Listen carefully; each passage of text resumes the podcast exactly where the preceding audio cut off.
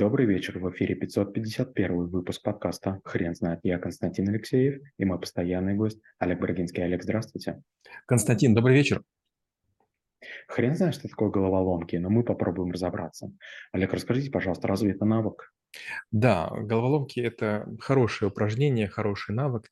Много есть различных э, проволочных, бумажных, э, объемных, плоских, а, жидких, твердых головоломок, которые делали в разные времена для того, чтобы или протестировать людей, или для того, чтобы потешить самолюбие, или для того, чтобы развить какие-то необычные навыки. И сегодня в социальных сетях тоже есть гигантское количество лайфхаков, трюков, хитростей, нюансов, которые тоже являются головоломками. Не зря говорят, что головоломка ломает голову. Казалось бы, все понятно, очевидно, но вы не можете найти решение. И самое обидное, когда вы видите головоломку разобранную, а потом собранную, и вдруг оказывается, что это возможно. Но вы вроде бы все попробовали есть такая штука, называется алгоритм Бога. Алгоритм Бога – это некая очередность операций, в ходе которых вы достигаете своего решения. И вот э, один из самых таких известных элементов головоломок – это кубик Рубика, который есть 3 на 3 и есть 20 на 20, то есть большое количество есть. Есть в виде куба, есть в виде пирамиды. Так вот, якобы он решается любым, а, любым способом не более чем с 20 ходов.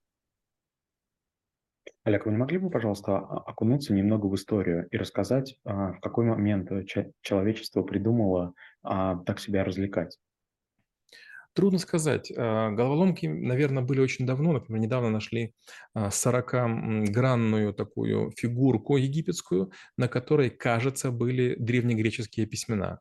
Я могу ошибаться, лучше перепроверить, но, тем не менее, это странная история. Получается, 20-гранная Э, такая вот кость, на которой столько много значений. Это серьезная история. А, дело в том, что головоломки очень часто использовались для обучения а, и детей, и взрослых, и, как мы говорили уже, есть эм, такая у них задача развить ум.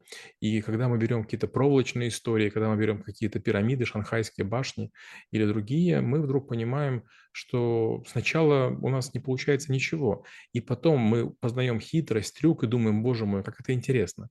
А нюанс головоломок состоит в том, что даже зная один трюк, близкую, похожую головоломку, возможно, вы не решите. Обычно, когда показывают головоломки, и вот они визуально похожи, будьте готовы к тому, что вторая будет решаться совершенно иначе. Среди других головоломок, которые были очень популярны в советское время, были пятнашки. Помните, была такая коробочка, в которой было 15 элементов, один пустующий, поле 4 на 4, и нужно было за минимальное количество ходов из состояния произвольного пятнашки привести к строгой последовательности, или восходящей, или нисходящей. И, честно говоря, у многих это не сильно получалось. А, причем, опять же, знаете, вот есть головоломки, допустим, компьютера, такие как э, Minesweeper, кажется. А, была такая интересная история. Windows не знала, как популяризировать, или Microsoft точнее, как популяризировать манипулятор типа мышь. То есть люди пытались работать на компьютере, и мышь оставалась не удел. Хотя казалось удобной. Возникла задача сделать несколько игр, которые были бы э, заточены именно под мышь. Так появился Solitaire, это карточный пассианс, так получился Minesweeper, это вот Minior, и еще какая-то игра, честно говоря, сегодня забыл уже. Олег, а вы не могли бы, пожалуйста, рассказать, как человек, а, который хочет изобрести головоломку, подходит к этой задаче? Вот, это хороший вопрос. Я никогда не видел живых авторов головоломок. Я видел много головоломок проволочных, которые очень тяжело решаются. Я видел э, те, которые устные, это загадки, шарады, донетки, логические парадоксы. Я видел головоломки со спичками, с монетами, с, э, с картами, э, кубик Рубика, змейка Рубика, пятнашки, танграмм, шкатулки с секретами, шары, которые сложно разбираются и так далее. Есть много печатных головоломок, такие как кроссворды, ребусы, судоку. Есть эм, разные вариации их. Но сказать так, что вот я представляю, как это сделать, очень сложно. Я видел людей, которые составляют задачи олимпиадные. Это физики, математики, программисты. И я понимаю, почему. Получается, они даже придумать некий, некий такой м, виртуальный мир, в котором какой-то переменной одной не хватает, но можно ее, как бы, ею или пренебречь, или как-то выкрутиться. И тогда решение будет возможно. А вот живых авторов головоломок, к сожалению, я не застал. Олег, а есть ли какая-либо система решений, который поможет человеку в решении любой головоломки? Есть ли а, некая, а, некий путь, а, по которому должен пройти человек для того, чтобы найти, и он смог бы найти любое решение для любой головоломки?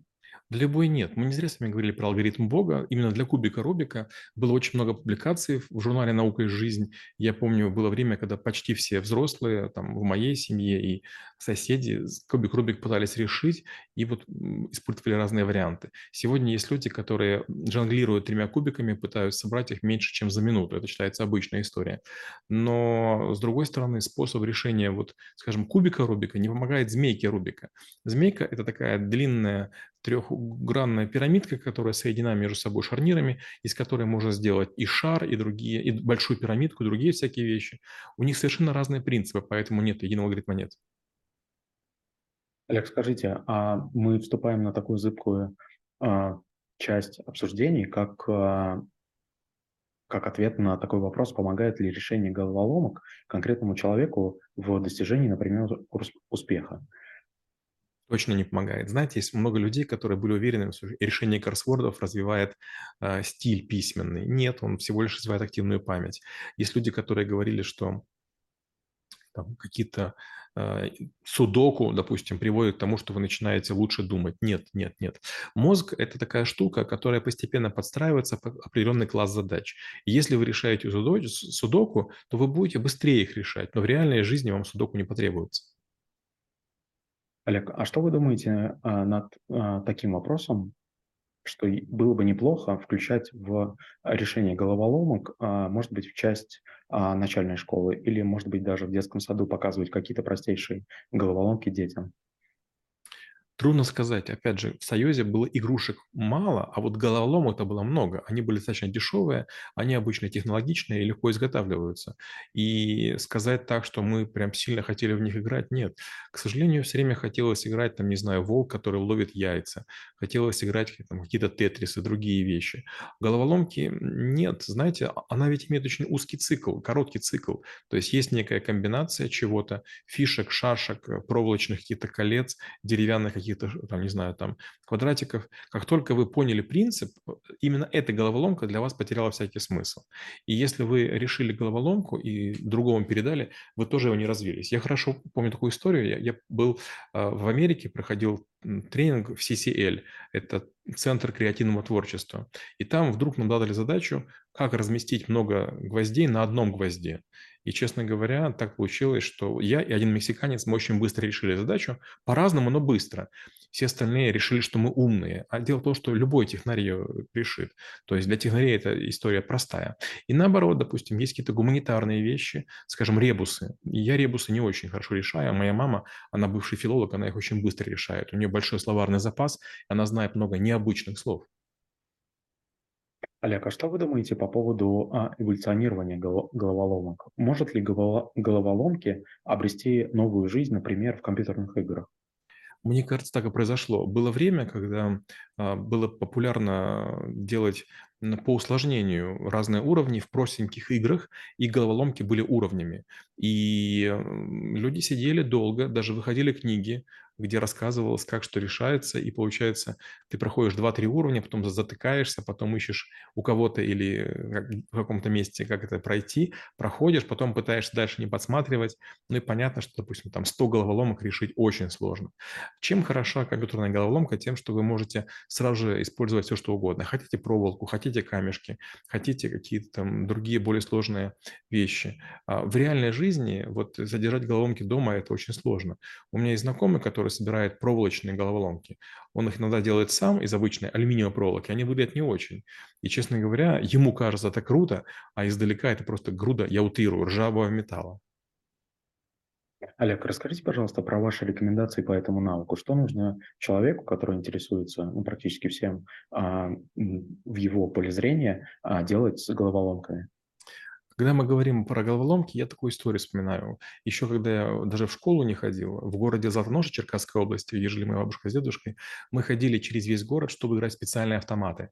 А, и там был такой автомат, назывался «Подводный бой». Нужно было стать, поворачивать, и там значит, идут какие-то кораблики, и нужно было стрелять. В какой-то момент времени мы поняли, что есть очень странный способ победить. Нужно было увести в крайнее правое положение – эту значит, игру значит, и стрелять как корабли определенным образом. И получается, мы 10 выстрелов делали только для того, чтобы получить 3 призовых. То есть 10 мы делали так очень стационарно, как бы заслуживая 3, а вот уже на трех хулиганили. Очень странно. То есть мы тратили 10 э, как бы выстрелов хороших, да, чтобы потом получить 3. непонятно, почему так делали. Но это вот классика. Когда вы решаете головоломку, нужно подумать, вот если не получается, то с одной стороны, ведь разгадка есть. Мы ее не знаем. Значит, мы или используем не ту размерность, или не тот угол, или не тот подход. Почти всегда есть некая хитрость, применив которую мы можем найти. Единственное, что надо очень сильно не торопиться. Чем мы сильнее торопимся и сильнее хотим загадку или головку решить, тем быстрее мы исчерпываемся, разочаровываемся и говорим другому, ну покажи. Это самое грустное, что может быть. Если вы за год решили одну головоломку, это будет гораздо лучше, чем узнать тысячу головоломок, как они решаются, но вы это сделали не сами. Олег, вы знаете, а, только что, что вы сейчас рассказывали, очень сильно можно переместить на личную жизнь. Ведь а, буквально каждое слово, а, э, под ним условно можно подписаться. Тогда так ли это, что головоломки не очень помогают в личной жизни? Нет, точно не помогают. Смотрите, а, когда мы имеем дело с головоломкой, а, она обычно имеет определенную форму, определенную свободу перемещения, вращения, а, сдвига, и мы рано или поздно догадываемся, как это работает. Другой человек– это очень сложный такой механизм, а, который имеет гигантское количество степеней свободы, и любая головоломка, она нейтральна. То есть, если она деревянная, она всегда более-менее теплая. Если холодная, она может быть или горячей, или, или, или холодной. А вот если мы говорим про человека, мы не знаем, что с ним было только что. Мы не знаем, о чем он подумал. И поэтому, когда мы начинаем применять к нему любые подходы, головоломочные, есть вероятность, что мы высеч, высечем иску, будет скандал. Или наоборот, мы покажем человеку занудным, неинтересным, а может быть даже неопрятным с точки зрения мыслей. Олег, спасибо. Теперь на вопрос, что такое головоломка, будет трудно ответить. Хрен знает.